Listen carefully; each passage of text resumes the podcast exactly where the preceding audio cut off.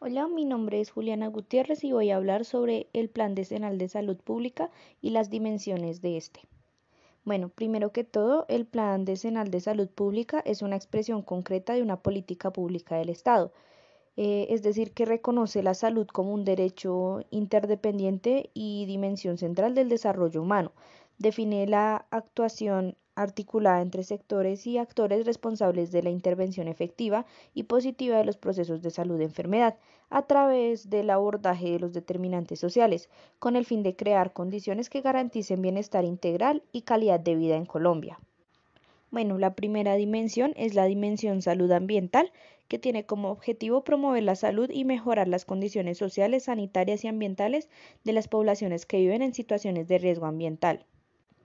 Bueno, eh, es un conjunto de políticas planificado y desarrollado de manera transectorial con la participación de diferentes actores sociales. Busca favorecer y promover la calidad de vida y salud de la población.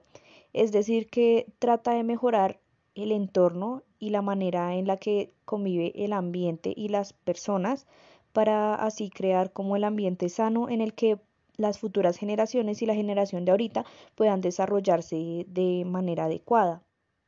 El segundo es la dimensión vida saludable y condiciones no transmisibles.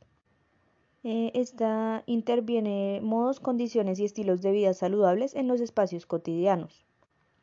Es también un conjunto de políticas e intervenciones que buscan el bienestar y la manera en la que cada persona tenga una vida sana, pero más enfocado a las diferentes etapas del transcurso de la vida, ya que no es la misma la calidad de vida de un niño a la calidad de vida de un adulto mayor.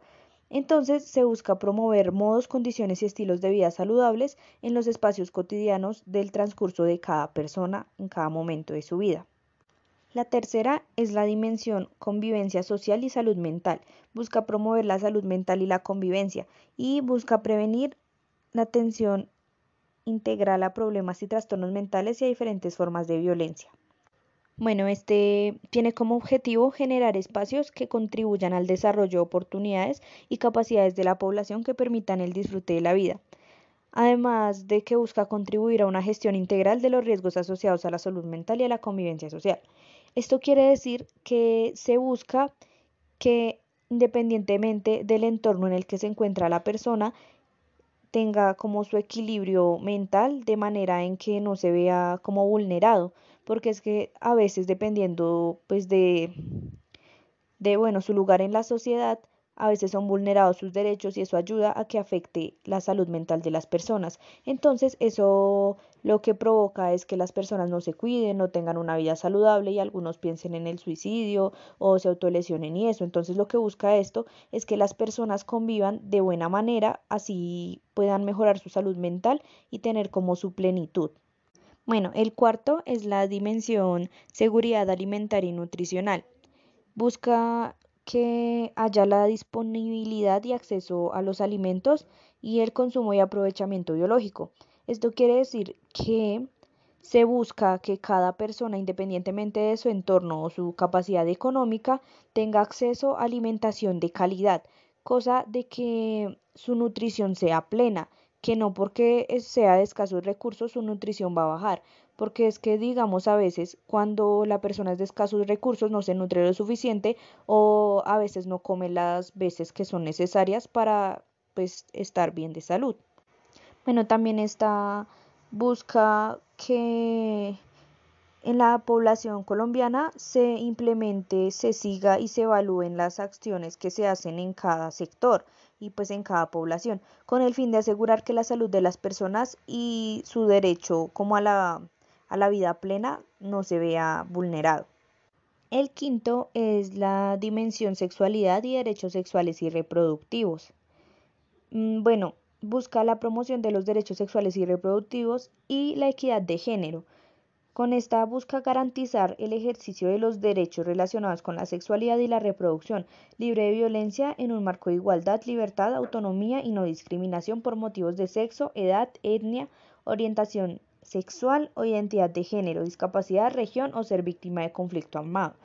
Esto quiere decir que se busca la equidad y la igualdad de condiciones para las personas independientemente de su sexo, de sus creencias, de, bueno, de la persona con la que elijan compartir su vida, independientemente de todo eso, se busca que sean respetados, porque en algunos casos, en algunas poblaciones, en algunas ciudades, bueno, etcétera, no respetan a las personas de la comunidad, digamos LGTBI, o a veces que porque una persona es de una raza diferente, que porque una persona es indígena, que porque una persona es de escasos recursos, entonces solo por eso la violentan, la tratan mal y las llegan a agredir físicamente. Entonces se busca de que todo sea equitativo, de que no haya esa violencia y como generar esa conciencia de que todos tenemos la, los mismos derechos y que ninguno merece ser tratado diferente solo por lo que le gusta o por, por de dónde viene. Y bueno, otro componente es la prevención y atención integral en salud sexual y reproductiva desde un enfoque de derechos. Busca garantizar el nivel más alto de la salud sexual y reproductiva a través de la prevención y atención integral humanizada y de calidad desde los enfoques de derechos de género y de diferencial. Esto quiere decir que por medio de este se busca que, bueno, que haya como la educación necesaria para tener una plenitud sexual, porque es que en algunos entornos la sexualidad es vista como un tabú y eso no debe ser así porque por eso hay mucha desinformación y por eso, o sea, hay tantas cosas que pasan como enfermedades, como embarazos adolescentes y todo eso. Entonces esto lo que busca es que se haga como más conciencia de que la, la educación sexual es muy importante, además de brindar como los, ¿cómo se diría? Como los elementos necesarios para gozar de una sexualidad plena. El sexto es la dimensión vida saludable y enfermedades transmisibles. El sexto es la dimensión vida saludable y enfermedades transmisibles. Bueno, eh, son modos, condiciones y estilos de vida saludables. Son un conjunto de acciones colectivas e individuales que están dirigidas a promover entornos y hábitos que favorezcan una vida saludable es brindarle información para que cada persona, independientemente de su entorno, sepa cómo llevar una vida saludable y no sea sedentario, porque muchas veces eso causa pues muchas enfermedades.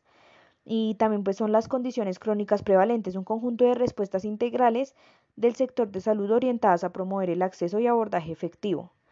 Pues con esta se busca lo que ya les comentaba, que es que las personas estén como en su plenitud de su salud, que estén como que se les pueda brindar el servicio de salud y la información que la gente necesita para llevar una vida saludable y que no se sigan presentando más, más enfermedades que se dan por, pues, por la vida sedentaria. El séptimo es la dimensión salud pública en emergencias y desastres. Busca la gestión integral de riesgos en emergencias y desastres, la respuesta en salud ante una situación de emergencias y desastres. Entonces, con esta quiere decir que se va a actuar de manera oportuna, que se busca pues actuar de manera oportuna ante los desastres. Y porque es que digamos a veces se pierde mucho tiempo es porque la, las personas o el Estado bueno no saben cómo reaccionar en esos momentos que hay emergencias entonces, pues la idea es que también no solo, no solo como que los especialistas sepan, sino que también una persona de un entorno normal sepa cómo reaccionar ante, ante una emergencia que pueda atentar contra la vida propia o pues de los familiares. El octavo es la salud y ámbito laboral. Busca ampliar la cobertura en el sistema de riesgos laborales, mejorar las condiciones de salud y medio ambiente de los trabajadores colombianos a través de la prevención de los riesgos laborales y ocupacionales. También busca fortalecer la gestión de los diferentes sectores y la participación social para promover la salud, prevenir, disminuir y superar los riesgos de los trabajadores vulnerables con enfoque diferencial. Entonces, esto quiere decir que lo que yo les decía, hay mucha, mucha desinformación en cualquier entorno, no solo en el laboral. Entonces, por medio de cómo brindar esa información o esa oportunidad de que la gente conozca la manera de prevenir los riesgos laborales es muy importante ya que pues esto ayuda a gestionar y a promover más la salud de las personas. Hay algunos trabajos que tienen como más riesgo que otros, aunque pues en todos los trabajos se corren riesgos, pero eh, digamos hay trabajos donde se necesitan usar herramientas y eso, y pues es necesario saber manipularlos de manera adecuada. Y, o sea, el hecho de que una persona esté trabajando, pues ya sabe que se arriesga muchas cosas, pero también pues es como como su derecho que les brinden todos los implementos de seguridad que necesitan para ejercer bien su labor. Entonces, esto es lo que busca esta dimensión. Y bueno, eso sería todo por ahora.